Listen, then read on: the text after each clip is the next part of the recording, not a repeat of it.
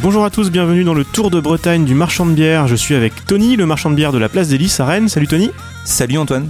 Cette étape de notre Tour de Bretagne du marchand de bière a été rendue possible grâce au soutien de Destination Rennes, l'office de tourisme de la métropole rennaise.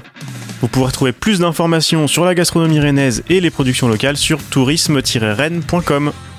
Comme d'habitude, Tony, on commence par prendre une bouteille sur les étagères de la cave. Tu nous as pris une des bouteilles de la brasserie du Vieux Singe avec une étiquette bien flashy, c'est la Nouveau Monde. Tout à fait.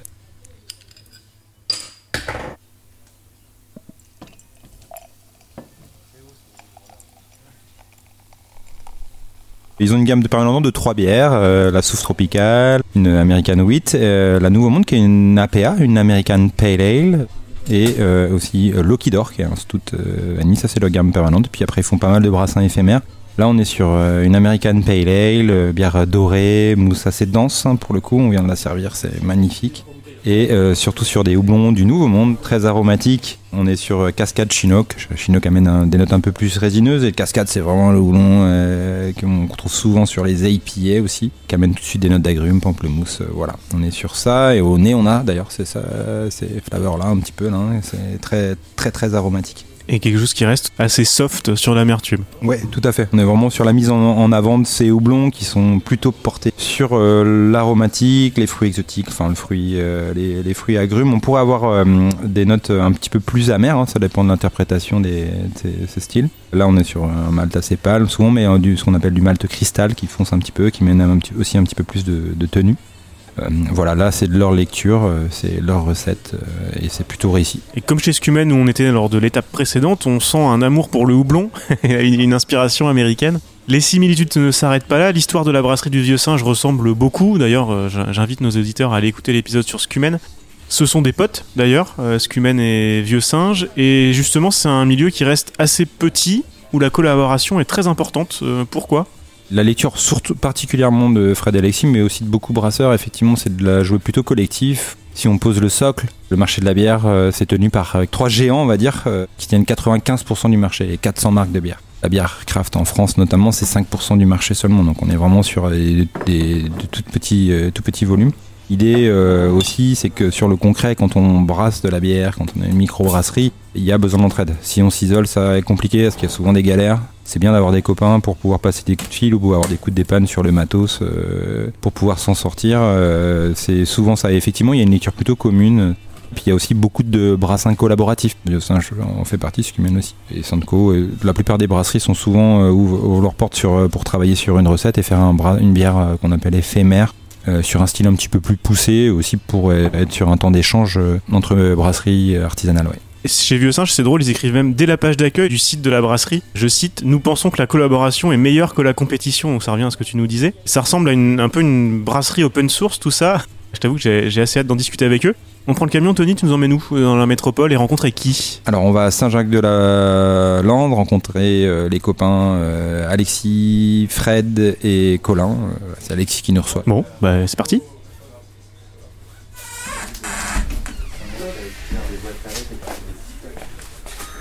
Ça roule? Ouais, ça va et toi? Ça va, ouais. Carrément. Un peu speed aujourd'hui, mais euh, ça va. Toujours non, ça va On t'embête Non, non, non, non, non, vous m'embêtez pas, je suis super content de ça. Euh, juste du coup, euh, j'ai mis un petit coup de speed, du coup, il faut que je redescende à une euh, pression atmosphérique normale. et puis ça Cool, passer. Moi, mon travail avant, je bossais dans le logiciel libre. Euh, Fred aussi, alors pas, il bossait pas directement dans le logiciel libre, mais il a beaucoup travaillé à pousser euh, ces concepts-là. euh, dont, dont l'idée, euh, pour expliquer en deux, deux minutes, là, euh, c'est vraiment de, euh, de plutôt que de chacun faire dans son coin en fait euh, euh, des choses et puis en, espérant euh, que chacun fasse du mieux qu'il peut, on va plutôt se mettre à communiquer et à, à construire des projets collectifs quoi, qui vont pouvoir être réutilisés par différentes personnes et aussi auxquels les différents acteurs, actrices vont pouvoir contribuer. Et donc on améliore un, un espèce de commun, quoi. Donc nous, on faisait ça dans le monde du logiciel. Dans le milieu de la brasserie, nous, ça a commencé un peu tout bêtement avec euh, l'idée de euh, documenter ce qu'on faisait. C'est-à-dire quand on a commencé à monter la brasserie, un peu sans se poser la question, parce que peut-être moi c'est un peu comme ça que je réfléchis. Quand je faisais des synthèses, quoi, tiens, je suis allé faire, parce que moi je suis allé faire un stage donc au détour par exemple à Montpellier, j'ai pris deux trois notes, et puis euh, ça me faisait une espèce de de, rappel, tiens, qu'est-ce qui s'est passé à ce moment-là? Et puis après, je suis allé faire un stage à Scumen, donc pareil, j'ai fait un petit article, puis après on a monté la brasserie, et puis de fil en aiguille, en fait, on s'est dit, tiens, c'est cool de documenter, ne serait-ce que pour nous. Et on a eu d'autres personnes qui nous ont dit, ah, mais c'est trop bien euh, d'avoir ces infos-là, parce qu'il n'y en a pas beaucoup. Ouais, y a donc, des euh, qui ça déjà avant vous ou pas? euh, je, je sais pas trop, on avait cherché un petit peu, alors il y, a, y a quand même moyen d'avoir des informations, hein, mais alors les trucs qu'on trouvait souvent, c'était quand même des brasseries étrangères. Mmh. Euh, en France, j'avais pas trop trouvé euh, de, personnes qui faisaient ça, mais bon, euh, ça doit sûrement exister. Je pense qu'on n'est pas les pionniers en France de ce truc. Hein. et puis, sur, la, question donc de, bah, de l'open source sur nos recettes, sur la laveuse de fût, parce qu'on a fait une. donc, une des problématiques dans la brasserie, c'est le fait qu'on. On fait des bières donc en fût pour les bars, pour les particuliers, pour les festivals, voilà. et il y a quand même pas mal de personnes qui se mettent à pas mal de brasseries qui se mettent à utiliser des fûts plastiques euh, jetables, soi-disant réutilisables, mais qui pour l'instant ne le sont pas vraiment. Et du coup, nous, on s'est dit, bon, on veut pas faire ça. Par contre, euh, bah, pour aller sur un parc inox, euh, euh, qui est l'alternative, bah, ça veut dire qu'il faut avoir de quoi les laver.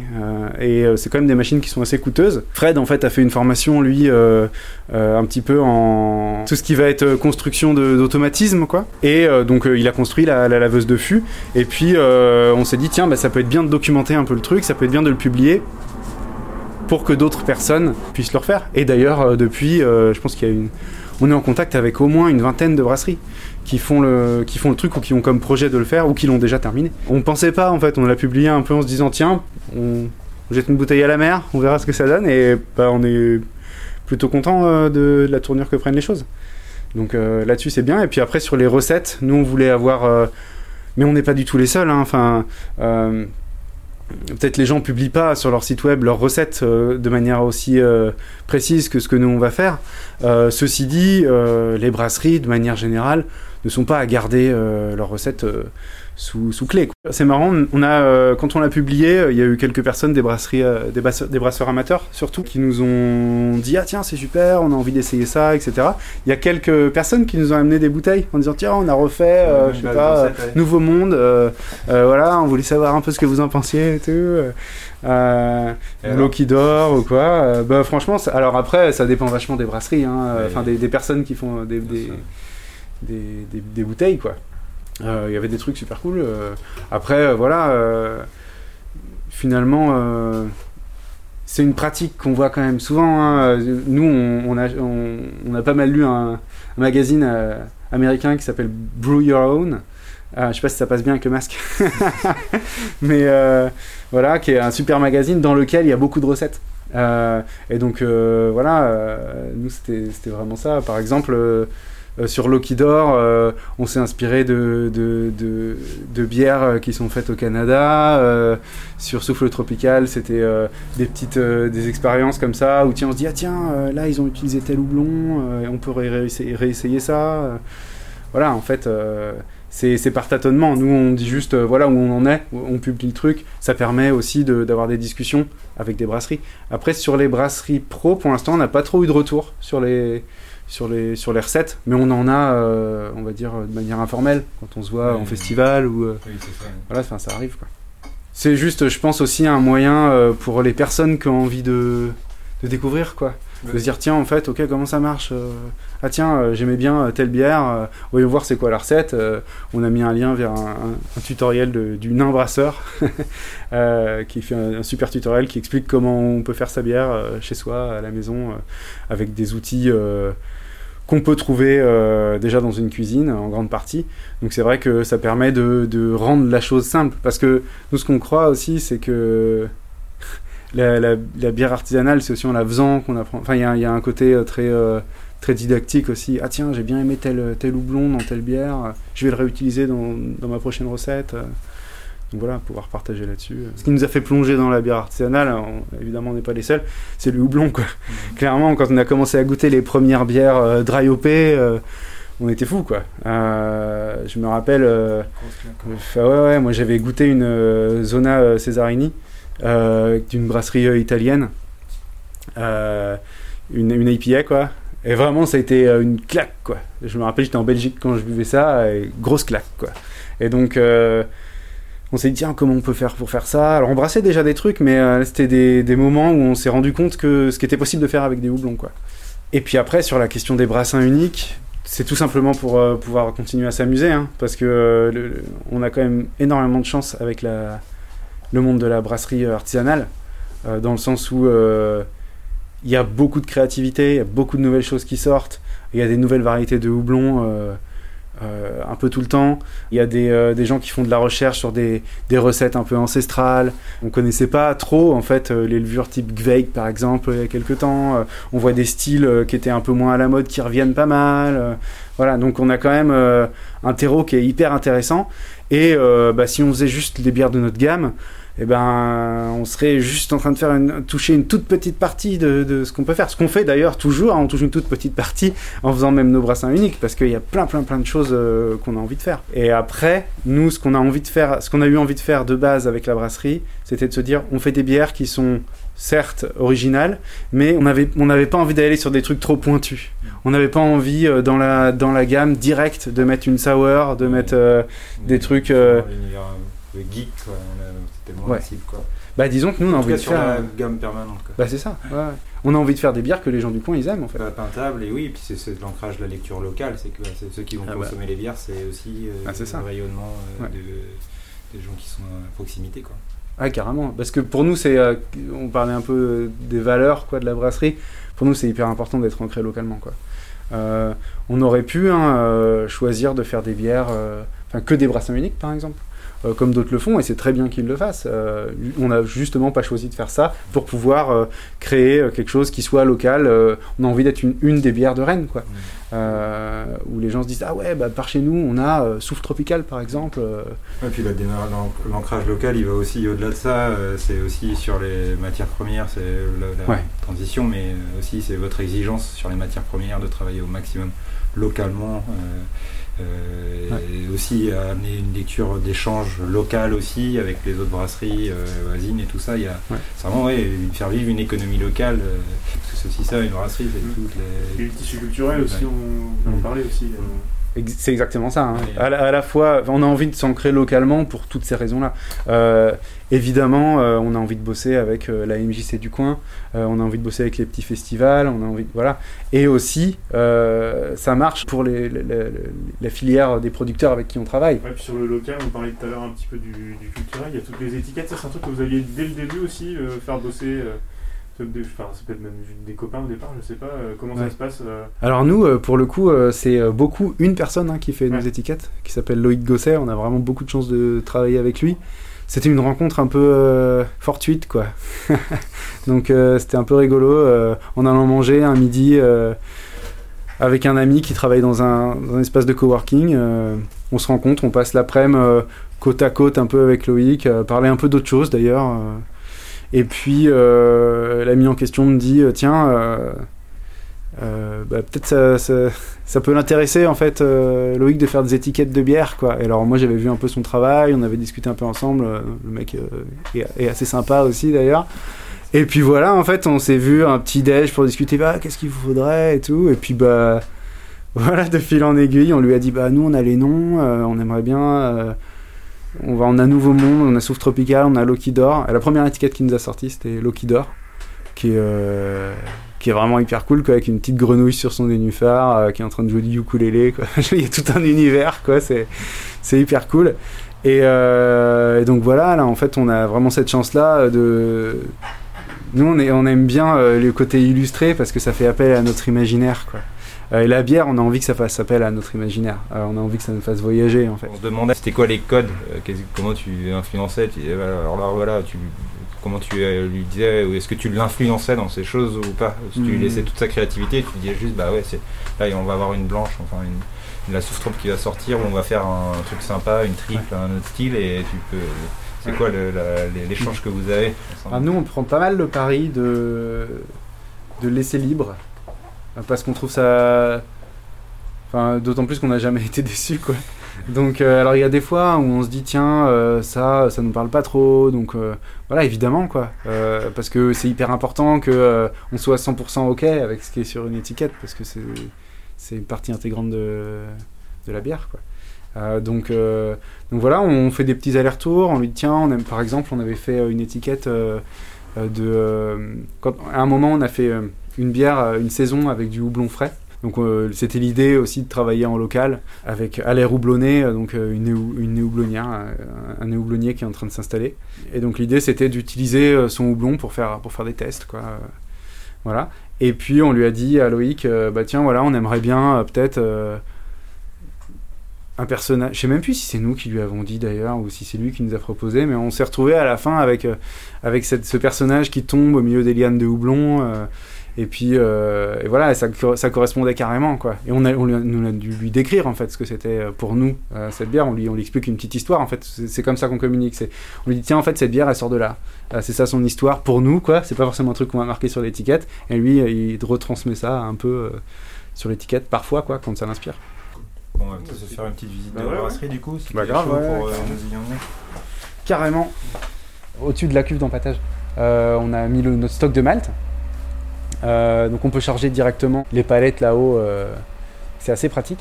Et puis euh, récemment, là, on a installé un système pour pouvoir euh, concasser en haut et directement, en fait, ça tombe dans la, dans la cuve d'empattage. Ouais, Donc euh, c'est quand même pas mal, ça nous évite de reporter les sacs plusieurs fois.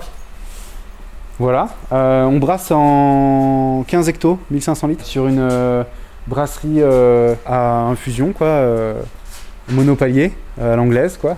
C'est une PBC, qui est donnée pour 15 hectos. Alors après, ça dépend des bières qu'on fait, évidemment. On va sortir euh, 15 hectos de, d'une bière à 4-5 degrés, quoi. Si on pousse un peu, on est obligé de faire plusieurs brassins. Donc ça c'est voilà avec une bâche à eau chaude, tout à fait classique. Euh, on, a, tr- on a quatre fermenteurs, donc trois fermenteurs de 15 hectos, un fermenteur de, de 40. Qui est tout, il y en a un qui est tout frais là. Ouais c'est ça. Le retrouver. Ouais, le dernier arrivé là. Ah ouais c'est le dernier arrivé, donc le, le gros quoi, le 40, euh, 40 hectos, qui, qui fait quasiment doubler notre euh, capacité de, de production avec un fermenteur. Quoi. Dans l'idée, c'est surtout plutôt euh, s'ancrer sur produire du fût, du coup, dessus. Alors voilà, c'est- alors l'idée c'était ça quoi. la, la période. euh, Euh, après, voilà, la période, et, euh, ça fait que pour l'instant, on continue à faire de la bouteille. Euh, L'idée, c'est vraiment de réussir à répondre un peu plus à la demande, parce que c'est vrai qu'on a cette chance-là, quoi, mais bon, qui est un peu complexe au quotidien, euh, de- de- d'être en rupture euh, un, peu, un peu tout le temps, quoi. Donc ça, bah, pour toi, quand on bosse ensemble, à chaque fois, je te dis, non, ça j'ai pas, euh, bon, c'est pas, pas pratique. Donc l'idée, c'est vraiment de réussir à... Donc là, on prend, nous, par exemple, on prend plus trop de nouveaux clients, on essaye juste de satisfaire un peu... euh, euh, les gens avec qui on bosse. Et l'idée aussi, c'était ça, hein, de bosser avec ce, d'avoir ce nouveau fermenteur là pour pouvoir aussi. tra- Nous, l'objectif de la brasserie, là, on- on a monté le truc avec Fred, donc à deux, et il y a quand même Colin qui nous a rejoint récemment. Euh, qui a une petite histoire avec euh, le marchand de bière d'ailleurs, puisqu'il bossait avant euh, à la cave. De retour à la cave du marchand de bière à Rennes, Tony, l'emploi c'est un point important, surtout en ce moment. Ce sont des petites entreprises, tu disais tout à l'heure, euh, le marché de la bière est surtout euh, dominé par 3-4 grosses multinationales. 4, ouais. Les chevaliers blancs, on les appelle. ouais. Et du côté artisanal, même en grossissant comme Sainte-Colombe ou Scumen qu'on est allé voir dans les étapes précédentes, ça reste des petites entreprises. C'est pareil pour les caves et pour les distributeurs comme, euh, comme vous. Boire local, ça soutient donc directement l'emploi local. Effectivement, c'est ce qui est encourageant. On a un vrai rayonnement avec euh, bah, beaucoup de liens, de petites structures indépendants. euh, quand on fait les choses qualitativement, bah, effectivement, il faut plus de gens pour les faire aussi, plus d'outils, plus de plus de gens. Donc ça, c'est vrai. euh, Effectivement, ça va dans ça va dans ce sens euh, et ça c'est assez encourageant euh, aussi. Puis c'est plus virtueux. On est sur une dynamique locale, une économie locale. Avec des passerelles en plus d'emploi. Ouais, on l'entendait là dans l'épisode justement euh, avec euh, l'exemple par exemple de, de Colin, c'est ça qui est passé de, de la cave euh, à la brasserie du Vieux Singe. Ouais, et puis inversement, là, on a du coup, elle en a recruté récemment. Il y a Clément qui brassait la, historiquement la euh, à Rennes, il y a aussi pas mal de passerelles et puis aussi le, secteur il est assez ouvert. Il y a, c'est en train de se structurer sur les formations, autant sur les brasseurs que sur les, bah, le, le, les conseils, les, vendeurs, euh, conseils et tout en cave. On est encore au début de tout ça, mais euh, il y a une dynamique aussi d'ensemble autour de ça. Par exemple, je peux te donner un peu les chiffres de notre partenaire, bièrebretonne.fr, sur l'évolution de l'emploi et l'évolution du nombre de brasseries déjà en Bretagne. Avant 2000, on était à 15 micro-brasseries, enfin 15 brasseries euh, en Bretagne. On est passé à 30 en 2010 et à 150 en 2019. Et il y en a encore qui se créent euh, un petit peu tout le temps. Et pour te donner une idée, euh, aux États-Unis, ils ont une brasserie pour 55 000 habitants, en gros. La moyenne française est encore meilleure avec une brasserie pour 46 000. Et nous, en Bretagne, on est à une brasserie pour 32 000. Ouais, c'est. Et puis nous, ce qui nous intéressait pour le coup, c'était la question de l'emploi. En Bretagne, on était euh, sur 145 emplois en 2012 et 410 en 2019. Uniquement sur la, le secteur euh, brasserie, euh, parce qu'il y a aussi tout le rayonnement sur les. Il y a une vraie émergence de malterie, de blonnières, là, qui est, avec des nouveaux projets aussi, et ça, c'est aussi. C'est les effectifs uniquement des brasseries, ouais, t'as raison, c'est x3 en 7 ans. Il y a un rayonnement aussi, enfin, c'est vraiment assez encourageant, parce que ça crée aussi du, du job clairement sur. sur sur des, enfin, des, nouveaux projets d'installation. Euh, ouais, ça c'est plutôt, ça va plutôt dans le bon sens. Et en 2018, la Bretagne euh, contribue à 11% des emplois directs de la filière en France. Voilà. Yes.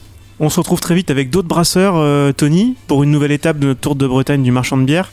Rien n'est arrêté encore sur la destination, mais on a plein d'idées. T'as envie de nous emmener dans plein d'endroits différents. Bien sûr, il y a tellement à faire, c'est fou. On va essayer de quitter notre région rennaise aussi. Oui. Euh, il y a plein de choses qui se font partout ailleurs. D'ailleurs, le plus grand nombre de brasseries, j'ai les chiffres de bièrebretonne.fr sous les yeux, c'est le Finistère. Oui. Il y a, un, il y a, il y a, il y a des, un beau vivier de, de beaux brasseurs et de belles brasseries et de très bonnes bières dans le Finistère.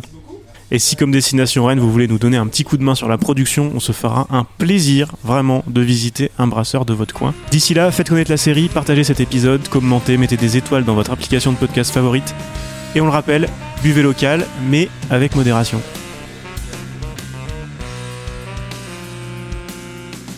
Le Tour de Bretagne du marchand de bière est une production d'Antoine Gouritin avec BioZH.